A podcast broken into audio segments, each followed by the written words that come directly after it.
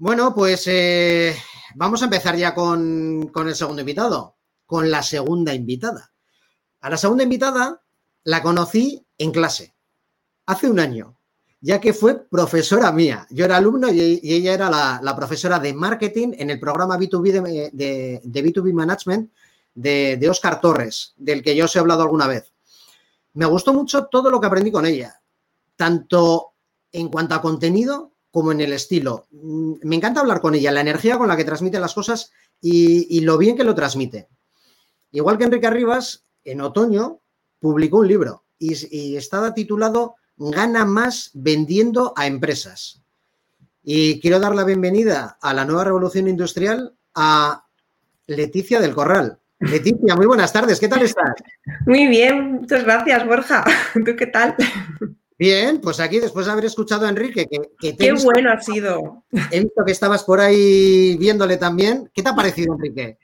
Me ha gustado un montón. La verdad es que cuando, cuando la gente lleva una perspectiva tan grande, una trayectoria tan importante, da gusto oírlos hablar porque, porque, claro, hablan con el peso de la experiencia, que es algo que, que no tiene precio, ¿no? Y que no es fácil de conseguir, se necesitan años para conseguirlo.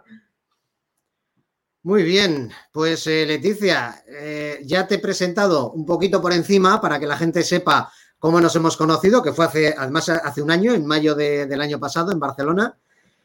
Pero bueno, Leticia, ¿quién, ¿quién es Leticia del Corral? Preséntate tú, cuéntanos, háblanos de ti. Bueno, pues yo soy consultora estratégica eh, especializada en B2B, que en castellano normal y corriente quiere decir que ayudo a empresas que venden productos o servicios a otras empresas, ¿vale? B2B, business to business, pues a conseguir más clientes, eh, vender más y venderle más a los clientes que ya tienen. O sea, es básicamente a lo que me dedico, a crear estrategias para que mis clientes consigan eh, pues sus objetivos de facturación.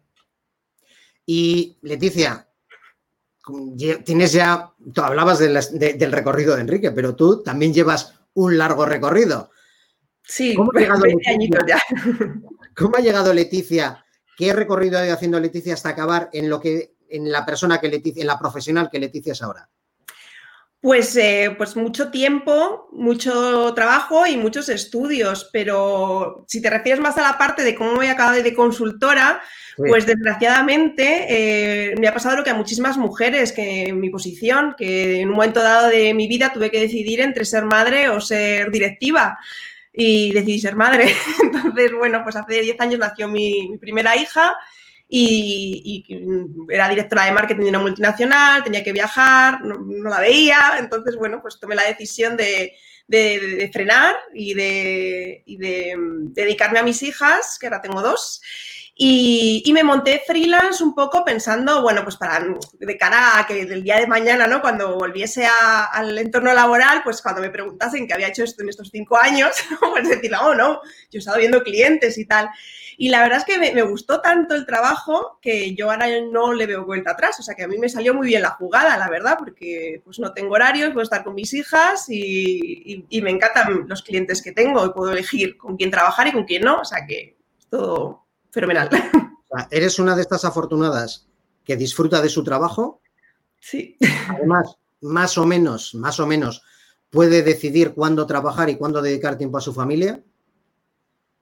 Y, se te ve, vamos, más feliz que una perdiz. O sea que enhorabuena, de verdad, eh,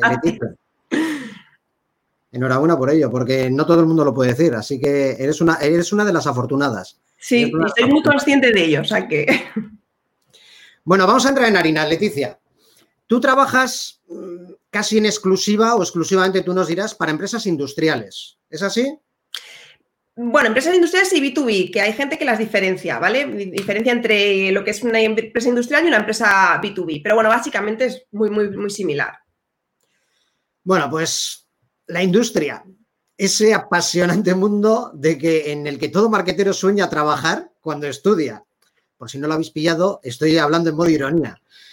Supongo que no te despertarías un día y dirías, quiero trabajar para empresas industriales. ¿Qué te ha llevado a trabajar para empresas industriales? Pues como casi toda la vida es, una cuestión de, los hados, ¿no? De suerte, en mi caso, ¿no? Yo cuando terminé la carrera eh, empecé de becaria en, Vodafone, en el departamento de marketing de Vodafone de empresas. Y ahí fue un flechazo in love con el B2B, me pareció eh, muchísimo más interesante que, el B2C, porque al final eh, eh, el B2B es que es muchísimo más difícil. O sea, es que es muchísimo más difícil.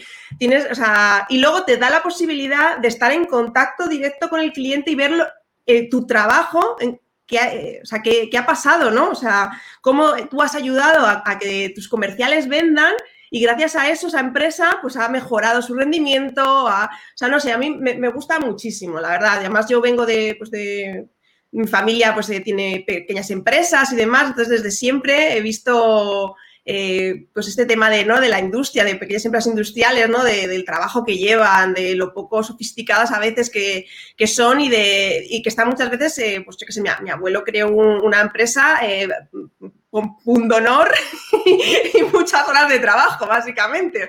Entonces, bueno, siempre mm, he estado como muy, muy ligada con el tema empresarial y, es un ambiente en el que me muevo muy bien. Y además yo me entiendo muy bien con, el pensamiento ingenieril, con lo cual, pues, es un win-win. ¿Somos muy raros o qué? No, sois estupendos. A mí me gusta mucho más porque sois, eh, en general, eh, los ingenieros hay de todo, ¿no? Pero son gente que, si les gusta una idea la lleva a cabo, no hay dobleces, no es, te dicen sí, sí, y luego, una mierda, no te lo voy a hacer, ¿no? Eh, y, son gente que si tú le demuestras con, con números, con cifras de por qué esto va a funcionar, te creen, no sé cómo decirte, que a ti te parece como muy simple, pero de verdad hay, clientes que son muy complejos justamente por eso, ¿no? Por, porque se, guía mucho por, por, por, el, ¿no? Como por el corazón, digamos, porque al final todos lo hacemos, ¿no? Pero es un poco por intuición, que dices, pues mm. sí, está muy bien, para hacer la intuición, pues eh, si no está respaldada con algo detrás, pues a veces no, no es buena.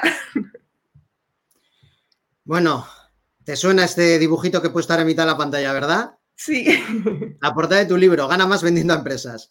Eh, yo soy de los afortunados que lo ha podido leer, me gustó un montón mm, y además como yo creo que, que, puedo servir un poco de ejemplo porque yo no soy marketero, yo no domino el lenguaje del marketing y me ha parecido un libro muy fácil de leer. O sea, un libro que está adaptado a que cualquiera lo pueda leer y cualquiera lo pueda entender. O sea, no está dirigido a, especialistas marketing 100% ni mucho menos. Entonces, a mí me encantó y está escrito, la verdad, que eso, con ese lenguaje sencillo para que lo puedan entender responsables de empresas industriales o de empresas B2B que no están familiarizados con esas jergas que, tanto le gustan a veces utilizar a los marqueteros. Cuéntanos un poquito más, ¿qué trata, ¿de qué trata el libro?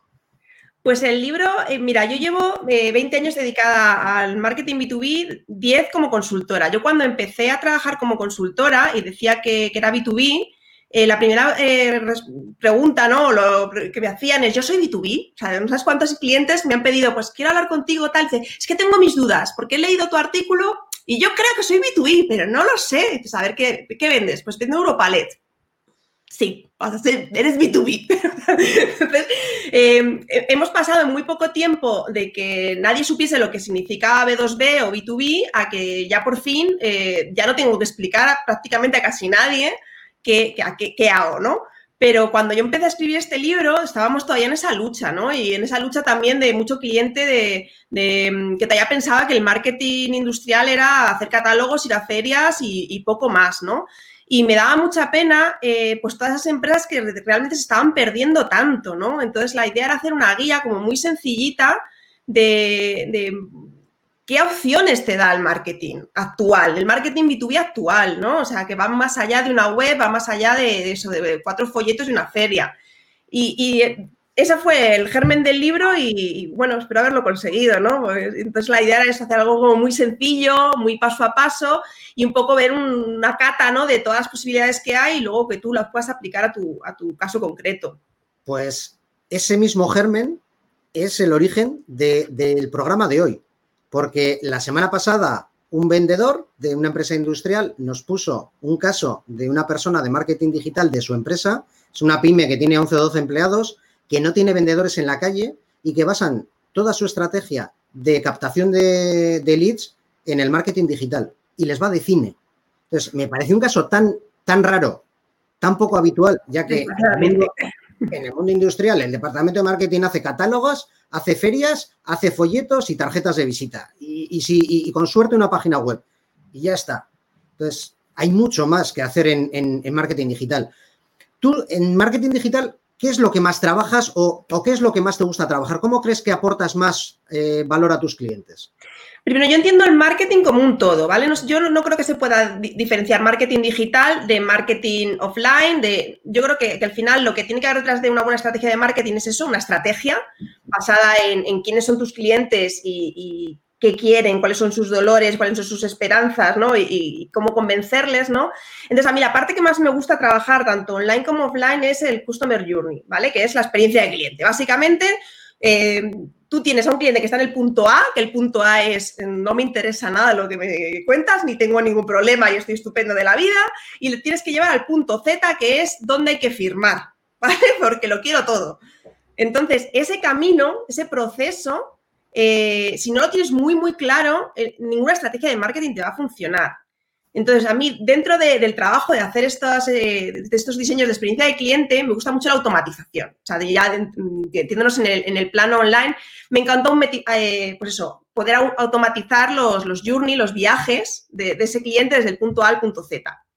Y, es lo que más me gusta hacer, la verdad, junto con, con account-based marketing, ¿no? ABM, marketing de, grandes cuentas, que, que, se basa mucho en eso, ¿no? En hacer viajes, esos viajes específicos. ¿Qué es eso que has dicho? Ese ABM. ¿Qué significa eso? Pues eh, account-based marketing o marketing basado en cuentas es como, como el siguiente, no sé si te acordarás, yo creo que sí, estaba muy de moda hace unos años todo lo de los key account, ¿no? Todos, de repente ahora los comerciales eran todos key account, ¿no? Pues eh, los key account han generado, digamos, en, los marketing basado en cuentas, ¿vale? Entonces lo que se basa ahí es ayudar a estos eh, perfiles clave que se dedican a, ir a por clientes clave, pues a ayudarlos con unas campañas de marketing específicas. Es decir, todas las empresas del mundo cumplimos Pareto. ¿Vale? La ley de Pareto dice que el 20% de tus clientes hacen el 80% de tu eh, facturación. Puede ser el 20, el 15, el 10, el 1. ¿vale? O sea, la que sea, pero hay un pareto, ¿vale? Entonces, el, ABM, que además es la primera estrategia 100% nativa B2B, ¿vale? Porque hasta ahora todas las estrategias de marketing B2B eran como que hacen los del B2C. Ah, pues esto a ver cómo lo cambiamos un poquito y lo, incrustamos y lo podemos usar, ¿vale? El, ABM no. El ABM es 100% creado por y para empresas B2B. Eh, Entonces, lo que se trata es eso, ¿no? De ver quiénes son esos clientes que te hacen el mayor parte de la facturación qué tienen en común, si es un sector, si es un tipo de problema, si es que tienen no sé cuántos mil empleados, si es que están en la zona de no sé dónde, ¿vale? ¿Qué tienen en común? ir a por ellos de forma específica, con nombre y apellido, ¿vale? Esta es la diferencia de una ABM frente a un inbound o cualquier otra estrategia de marketing. Que tú vas a por una persona con nombre y apellido, vas a por un nombre de empresa. No vas a por, no, voy al sector de, farmacias. No, yo voy a por Bayer, voy a por mm, no sé quién y voy a por no sé cuántos, con nombre y apellido y sabes quién es la persona dentro de esas empresas con las que tienes que contactar. Entonces creas campañas de marketing y ventas, que es la otra clave de ABM, por eso a mí me encanta, que tienes que trabajar conjuntamente con ventas, eh, para, para, llevar ese, a ese cliente con nombre y apellido desde el punto A al punto Z. Y esto es básicamente ABM. ¿Qué resultados consigues con esto? Pues eh, tienes unos ROI, que es un poco lo que inviertes frente a lo que recibes, eh, altísimos. Mira, para daros una idea, el cálculo más o menos que se hace es que solamente el 1% de los leads que, que, captamos desde marketing se acaban convirtiendo en clientes, ¿vale? Un 1%, es decir, de los que tú captas, les haces la, cualificación de marketing, se lo pasas a ventas, pues de todo ese camino, al final te queda un 1, ¿vale? Entonces, ¿qué, pasa si yo le doy la vuelta al funnel? Si en vez de hacer todo este camino para encontrar ese 1, digo, voy directamente a por ese 1. Entonces, es verdad que la estrategia es más cara, pero es que vas a tiro hecho, ya sabes que ese cliente es cliente.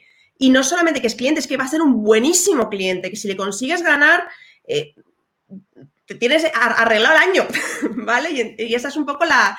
Por eso funcionan tan bien. Y de hecho yo cuando cuento esta, el ABM ¿no? a, pues posibles clientes que me, llaman para, ah, quiero saber esto del ABM, de qué va, a ver si puedo aplicarlo a mi empresa, siempre se sorprenden porque dicen, si es que eso lo hacemos. Claro, es que claro que lo hacéis, es que claro, que lo hacéis todas, lo hacéis. Tú tienes muy claro quiénes son tus clientes y claro, siempre tienes estrategias específicas para esos clientes guays, ¿no? O sea, porque no todos los clientes se pueden tratar igual. Hay clientes que son de gaseosa y hay clientes que son de champán y tú no puedes tratar a todos por igual porque entonces es que estás perdiendo oportunidades.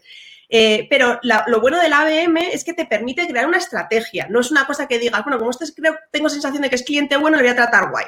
Sino que creas de verdad una estrategia que además es la misma para ti que para el otro, que para el que coge el teléfono, que para el que le lleva el paquete, ¿vale? Todos sabéis que ese es un cliente guay y entonces le tratáis de la forma que él necesita ser tratada. Y eso es un poco por lo que funciona también el ABM. Pues mira, ahora que lo has dicho, nosotros hacemos ABM. ¿Ves? Es que todos hacéis ABM. Sí, sí, es que es así. es que es así, es que es lo natural. O sea. Y el que no haga eso, raro, raro. Sí, todos tenemos... El que no haga eso ya no está. Sí, raro. ya, no está trabajando. sí, todos tenemos a principio de año unas cuentas que queremos trabajar con nombres concretos y que además elaboramos una estrategia de cómo acercarnos a ellos. Si no tienes todavía la persona clave, hay que buscar la persona clave. Después vas buscando cómo acercarte, eh, captar los dolores, ver cómo puedes, qué, propuesta de valor le puedes hacer. Bueno, sí. Pues eso es básicamente ABM, lo que pasa que aplicando el marketing a eso que hacéis es de comercial. Entonces, imagínate todas las posibilidades que te trae el marketing de crear contenido específico para esa persona que le gusta el golf y entonces vas y le haces eh, un ebook específico comparando las acciones de, golf, ¿no? O, el wording, ¿no? Lo que se usa en, la temática golf para explicar tu producto. O sea, es que las posibilidades son enormes. Le haces una campaña personalizada. Hay muchas opciones. Tú puedes hacer una campaña personalizada para una empresa concreta, ¿vale? Pero puedes hacer una one-to-few, que se, por ejemplo, pues haces una vertical y después ya por los agroalimentarios. Y entre los agroalimentarios, las cuentas que me interesan son estas cinco.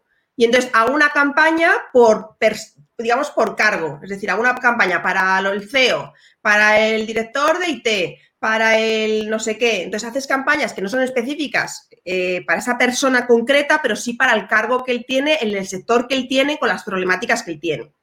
Que al final van a tener puntos en común muchísimos, excepto los gustos personales y lo que hagan el fin de semana, el resto va a ser muy parecido. Sí. ¿Esto vale para cualquier tamaño de empresa? Pues sí, yo, fíjate, aquí hay una lucha, ¿no? Porque, eh, bueno, el ABM nació, por supuesto, en, las grandes, los grandes CRMs, en los Salesforce, los SAGE, ¿no? salió todo ahí, ¿no? Eh, y entonces, pues ellos siempre ponen el, ejemplo, ¿no? De que el ABM es para cazar ballenas. Yo no estoy de acuerdo. Yo creo que se puede hacer ABM sin tener ni un CRM. O sea, yo he hecho ABMs con, con Excel y ActiveCampaign. ¿Vale? O sea, yo creo que este rollo de esa tecnologitis aguda, que ahora parece como que si no tienes el cojo CRM no eres nadie en este mundo. No vas a eh, vender. Claro, yo creo que hay veces que nos perdemos en, las formas, ¿no? Y, ¿no? vamos al fondo, ¿no? Eh, entonces yo creo que se puede hacer ABM siendo un freelance, se puede hacer ABM siendo una pequeña pyme, se puede hacer ABM de... Y es más, cuanto más pequeño seas, más te interesa hacer ABM, porque tú, lo que tú puedes invertir es muy pequeño. Entonces, ¿en qué lo vas a invertir? ¿En hacerte un inbound que vete tú a saber cuándo captas, cómo captas? O decir, no, mira, yo quiero estas cinco cuentas y voy a hacer todo para conseguir estas cinco cuentas. O sea, yo creo que funciona muchísimo mejor con empresas pequeñas. Lo que pasa es que las grandes, pues claro, es muy divertido, porque tienes unas posibilidades tecnológicas que es que es la leche. O sea, pero ya tengo, yo he hecho ABMs con un Excel y un Active Campaign verdaderamente el reto, el reto igual es en las empresas más pequeñas que tienen menos medios, que es donde más puedes demostrar todo el valor que les puedes dar. Exactamente. Muy bien, muy bien. ¿Cómo me está gustando hablar contigo, de verdad, como siempre? Eh, Leticia, a ver, imagínate una empresa industrial que tiene una web que se hizo con una subvención de la Diputación de turno, eh, una base de datos eh, de clientes hecha en Access que le hizo un becario hace 20 años y un perfil en Facebook. Te llaman. a mi cliente ideal prácticamente. Te llaman y te cuentan su situación. ¿Qué harías? Y no vale salir corriendo. ¿Qué harías? Pues es que a mí estos clientes me, encantan. Me encantan porque eh, a poquísimo que hagas va a ser la leche. O sea, para mí eso es un cliente ideal. O sea, si, consigo convencerle, ¿no? De hacer ese cambio de chip, de. Porque ellos vienen con el chip de a mí yo el marketing lo probo y no sirve para nada. En, en mi sector no sirve para nada. Si consigo hacerle ese cambio de chip y que, confíen en mí y que, que trabajen conmigo, es un cliente que es que es alucinante, porque claro, es que no han hecho nada, es que está todo por hacer, es que cualquier cosita, cualquier estrategia que hagas, es que funciona que te mueres. O sea, que para mí es un cliente fabuloso. Y una última pregunta, que no me puedo despedir sin, sin hacértela. ¿Qué le dirías al CEO de una empresa industrial, de esos que todavía cree que el marketing es hacer catálogos, una página web y ferias? ¿Qué le dirías ahora mismo si lo tuvieras delante, si te estuvieras tomando un café con él? Pues si es ingeniero, le diría dos estadísticas muy claras, que son que el 98% de los compradores B2B buscan a sus proveedores en, Internet, el 98%, ¿vale?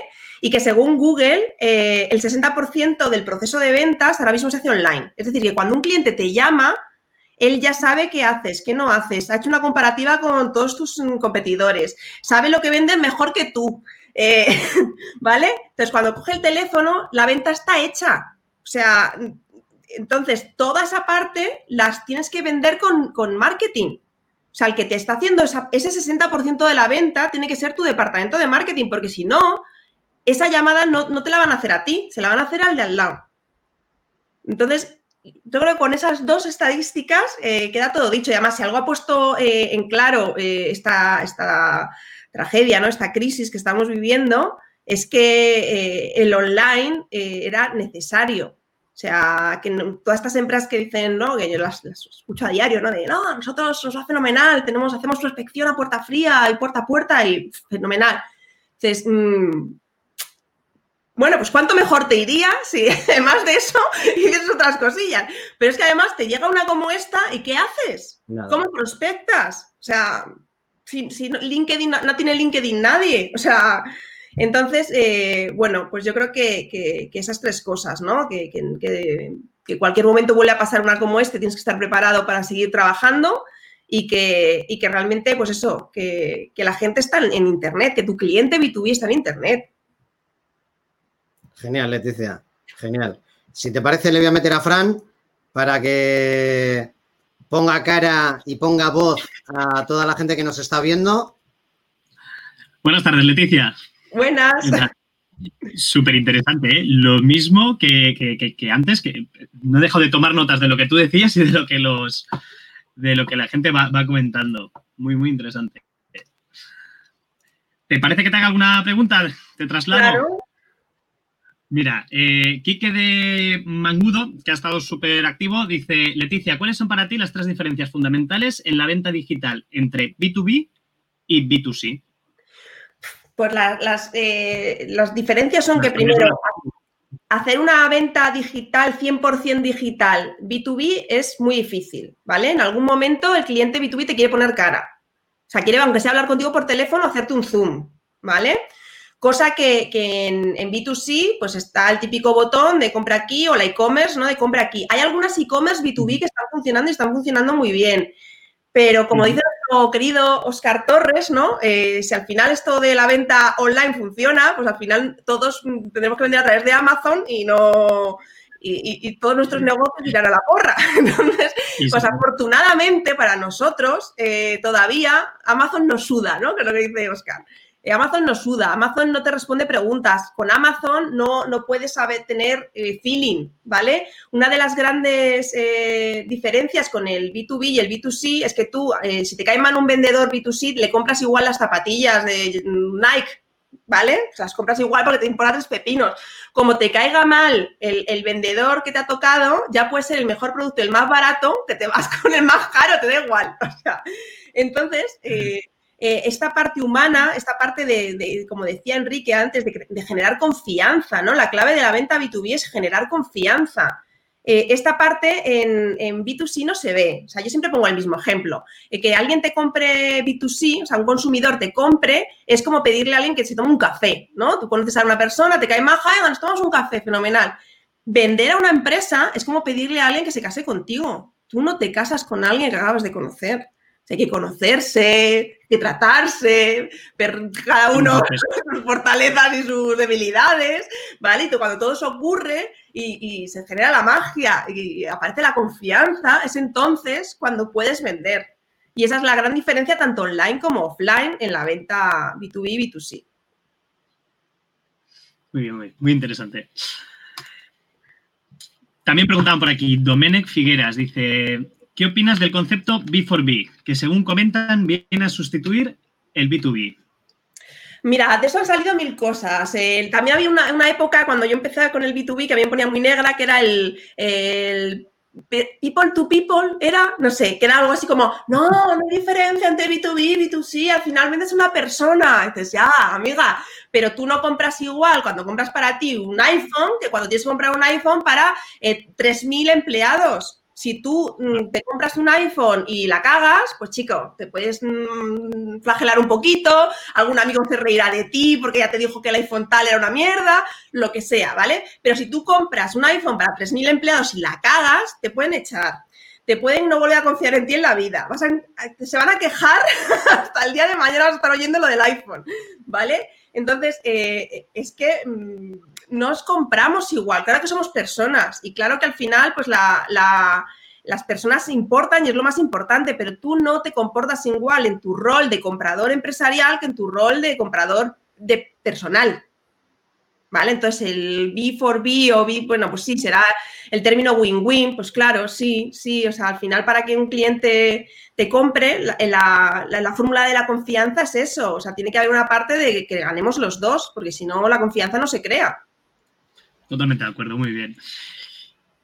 Una pregunta que acaban de lanzar que me parece eh, muy interesante porque la semana pasada en la entrevista a vendedores hablamos de esto. Dice, ¿cuál es tu opinión sobre la prospección mediante videopresentación en B2B?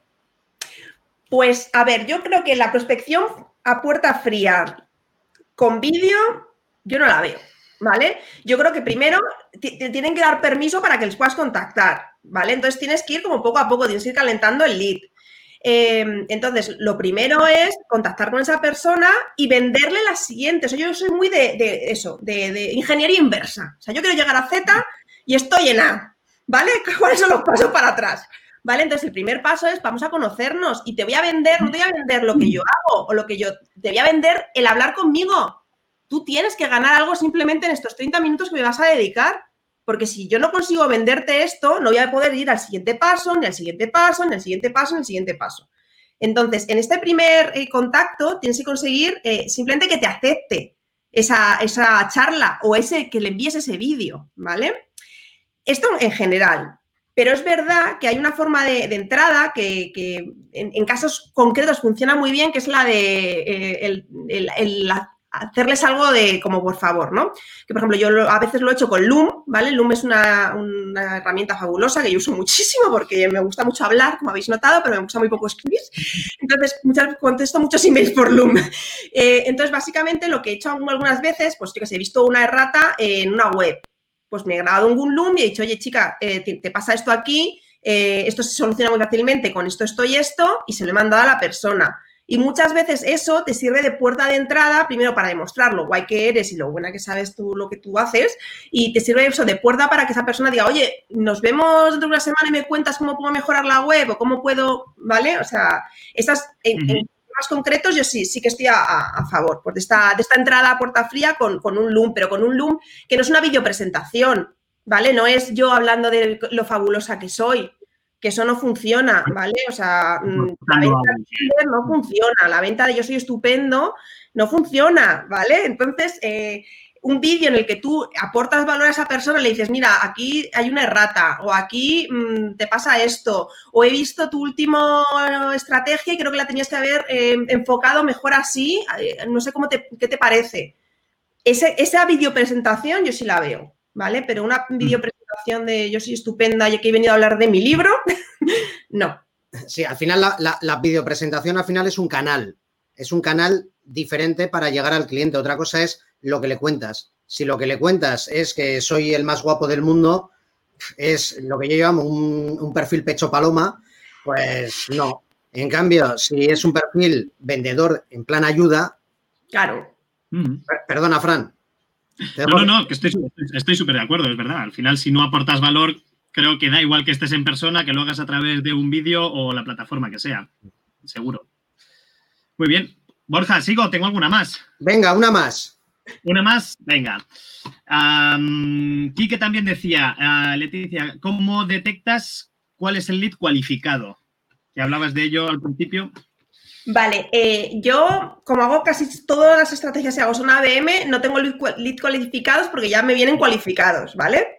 Pero cuando he hecho alguna inbound, eh, o bien eh, se hacía con un lead scoring, ¿vale? Que tú, tú lo que haces es que construyes como una especie como de algoritmo en el que dices, pues si esta persona abre no sé cuántos correos y pincha en no sé qué mm, tal, entonces me sale un mensaje que me, que me dice que está preparado para que le vendamos, ¿vale?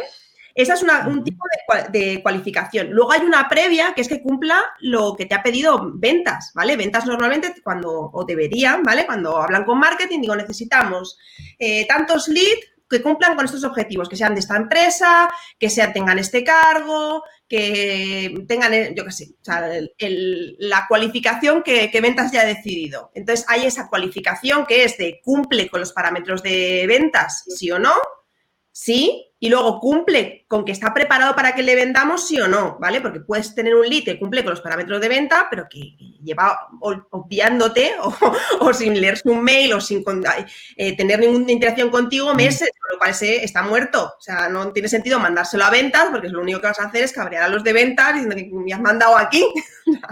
Perder el tiempo, prácticamente, claro. Sí. Muy bien, Leticia.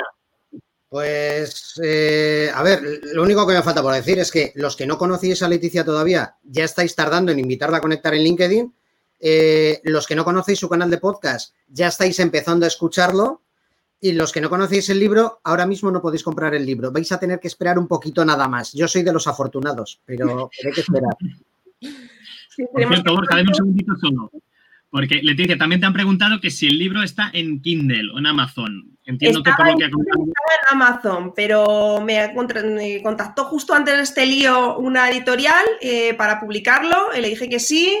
Y ahora con todo este lío, pues está todo listo, todo preparado para, empezar a imprimir, pero bueno, que lo han de retrasar pues por pues todo lo que está pasando. Aquí yo creo que en breve lo lanzaremos ya.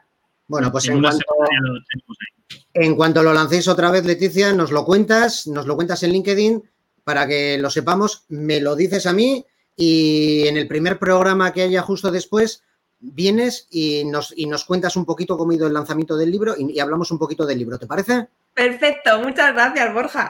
Venga, a ti, Leticia, muchísimas gracias por estar y por habernos enseñado tanto porque al final siempre has hecho lo que, lo que dices que hay que hacer. Nos has regalado un montón de cosas para que ahora confiemos en ti y te llamemos porque, porque ahora ya confiamos en ti. Bueno, pues eso espero. Venga, Leticia, muchísimas gracias. Un placer. Y un beso. Venga, cuídate. Hasta luego. Hasta luego. Bueno, Fran, ¿qué? Súper interesante hoy, ¿eh? Sí, ¿verdad? De verdad, ¿eh? estoy alucinando.